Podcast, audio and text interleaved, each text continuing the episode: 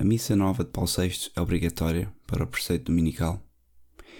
E esta questão, que penso ser importante responder, vai também responder à questão sobre a validade e licitude desta missa. E portanto, às vezes fazem-me esta questão: é lícito a missa nova ou é lícita? E é válida? Porque são duas questões que podíamos discutir, porque de facto há teólogos que discutem se a missa é válida ou não. Isto porquê? Porque quando São Pio V promulgou uh, e codificou a missa tradicional, e isto foi feito de uma forma solene, ele acrescentou que esta missa não poderia ser alterada, poderia apenas ser acrescentada e podiam ser adicionadas, adicionados complementos. E portanto, a missa nova de Paulo VI não é um complemento, é uma configuração completamente nova e por isso é que se discute em alguns pontos teológicos a validade desta missa. Porque pode ou não ter sido promulgada licitamente ou pode ou não ter sido um, promulgada ilicitamente. Pronto, isto é, são as questões teológicas. Mas vamos imaginar que foi promulgada e que está em vigor. Será que ela é obrigatória para o preceito dominical? E penso que é importante devido à perplexidade que este tema causa em muitas almas, especialmente quando começam a assistir à missa tradicional, saber se são obrigados em consciência ou não a assistir à missa de Paulo VI. Porque uma coisa que se nota é que as pessoas depois de começarem a frequentar a missa tradicional deixam de ir à missa nova e deixam de ir à missa nova em todas as circunstâncias, incluindo ao domingo. E eu vou já explicar o motivo. E portanto, a pergunta pode ser: por acaso a missa nova de Paulo VI é ou não válida? E se for válida, porque não é possível assistir a esta missa? E é muito simples. Vamos então expor aqui três condições. A primeira condição para a validade da missa. A nova missa é válida e podemos dizer que em matéria de sacramento, tais como a Santa Missa, eh, são necessários três requisitos de validade: a matéria, pão de trigo e o vinho de uva, a forma, palavras de consagração e a intenção de consagrar, ou seja, de fazer o que a Igreja faz. Estes três requisitos são suficientes para que o sinal sacramental seja devidamente realizado, o que então produz, infalivelmente, o seu efeito. Um quarto requisito para a Eucaristia é o do ministro validamente ordenado. E a ordenação sacerdotal é geralmente pressuposta a menos que conste explicitamente que foi inválida. Portanto, cada sacerdote que celebra a missa, mesmo a de Paulo VI, com as três condições matéria, forma e intenção de consagrar, faz efetivamente uma missa válida, na qual Nosso Senhor está realmente presente. No entanto, como diz Monsenhor Lefebvre, não devemos perder de vista o facto de que a formação que os padres recebem hoje, nos novos seminários, os leva a diluir e a perder a intenção de consagrar, transformando a missa numa narrativa. E isso é suficiente para uma ceia memorial, embora não bastasse para renovar o sacrifício. Isto significa que há cada vez menos sacerdotes com a intenção necessária de consagrar e que nos encontramos então mais ou menos uh, com um aumento espontâneo e, e, progressivo de missas inválidas, ou pelo menos com a dúvida sobre a validade dessa missa. E isto eu posso vos afirmar, tendo estudado teologia, tendo estudado com sacerdotes modernistas e com também seminaristas modernistas, que é uma questão de tempo até muitos perderem fé, porque muitos já me dizem, e pessoas que foram ordenadas há 10 anos, que já não sabem porque é que são sacerdotes. E isto acontece. Não é um nem dois, e são pessoas que vêm-se confrontados com aquilo que a Igreja lhes pede hoje, os próprios bispos, e já não têm noção do, que, do porquê de serem sacerdotes. Portanto, esta noção sacrificial, que ainda às vezes é explicada no seminário, muitas vezes já não é entendida como uma verdade de fé, é apenas uma espécie de nuance. E portanto, há de facto esta noção de que os sacerdotes modernistas estão a ser mal formados e isso pode levar a que eles não compreendam qual é o seu papel de sacerdote. Se não compreendem o seu papel de sacerdote, dificilmente compreenderão, o que é que é a missa e possivelmente poderemos estar a frequentar missas que não são válidas, porque ele não tem a intenção da igreja. Porque a intenção da igreja, apesar de podermos uh, dizer que qualquer pessoa pode mudar, um Papa pode mudar a intenção da Igreja na Santa Missa. É, não pode. Simplesmente, se um Papa fizesse isso, não estava a sair fora daquilo que lhe compete, que é apenas guardar a fé e não modificá-la. Segundo, condições para a licitude da missa. Para a licitude da missa é necessário, por parte do sacerdote, que tenha permissão para celebrar sem ser impedido por uma suspensão à divinis. suspensão da realização dos atos sagrados e por parte do rito, é necessário não só que seja válido, mas também que expresse adequadamente a fé da Igreja sem negá-la, alterá-la ou silenciá-la. Então, por lícito de, de nova missa, poderia também ser entendida a sua legitimidade, ou seja, o seu estatuto como um rito legítimo ou um rito que tem a força da Igreja. Porquê? Porque a Fraternidade Sacerdotal de São Pio X nunca negou que a nova missa pode ou não ser válida. Ou seja, há esta discussão, mas eh, não é essa a posição da Fraternidade. Mas sempre negou que esta missa é legítima.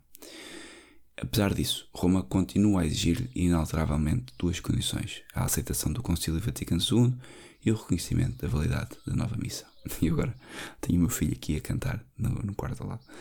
É claro, portanto, que pela validade da nova missa, o que as autoridades da Igreja exigem da fraternidade é que esta reconheça a nova missa como um rito legalmente promulgado e, portanto, como tendo a força do direito na Igreja. Isto é o que a Fraternidade de São Pio X nunca poderá reconhecer na Missa Nova, uma vez que não exprime a fé da Igreja segundo o famoso adágio lex orandi e lex credendi. A norma da oração deve corresponder à norma da fé. E uma vez que a nova missa foi concebida como uma celebração ecuménica para restaurar a unidade dos irmãos separados, protestantes, revela-se que, mesmo que possa ser válida, já não é uma missa lícita, um rito legítimo da Igreja, pois já não exprime a fé da Igreja. Diz-nos Monsenhor Lefebvre, mesmo que a nova missa seja válida, mesmo que não seja sacrílega, ou se foi dita em latim, foi reformada de acordo com princípios ecuménicos e protestantes. Pouco a pouco, transmite um espírito protestante, perde o seu carácter místico e sobrenatural e o seu carácter hierárquico e real. Já não tem o seu carácter dogmático expressivo na fé católica. É, portanto, perigoso, especialmente se for atendido regularmente, lenta, mas seguramente diminui um, e corrompe a fé. E só raramente e por razões sérias é que devíamos assistir, tentando evitar qualquer coisa que nos obrigue a fazer concessões odiosas, tais como, por exemplo, a comunhão na mão ou de pé, tomar parte das ativa nas leituras, que são coisas de, que o sacerdote deveria fazer. E, portanto, um, nesses casos, pode ler-se a missa do antigo missal e juntar-se todo o coração às verdadeiras missas celebradas no mundo. Isto significa que, num domingo, ou, por exemplo, vamos imaginar, vocês são convidados para um casamento da família, um funeral. Pronto, é, é lícito que a pessoa vá, porque um, é uma participação que também acaba por ser social e acaba por ser quase algo que temos que compete ao nosso dever de Estado participar. É um motivo último para frequentar esta missa nova. Ao domingo, por exemplo, então é, é pior frequentar a missa nova, porque especialmente se tivermos filhos e família, porque mais facilmente a nossa fé se perverte numa missa nova do que simplesmente a ler as leituras da missa tradicional e a rezar o terço ou o rosário. Terceiro ponto é que a missa de Paulo VI não pode obrigar em consciência, em termos de direito canónico. Se a missa de Paulo VI não é legítima, será que obriga em consciência a cumprir o preceito de domingo? E a resposta não pode ser mais clara. A nova missa não pode, de forma alguma, obrigar a cumprir o preceito de domingo.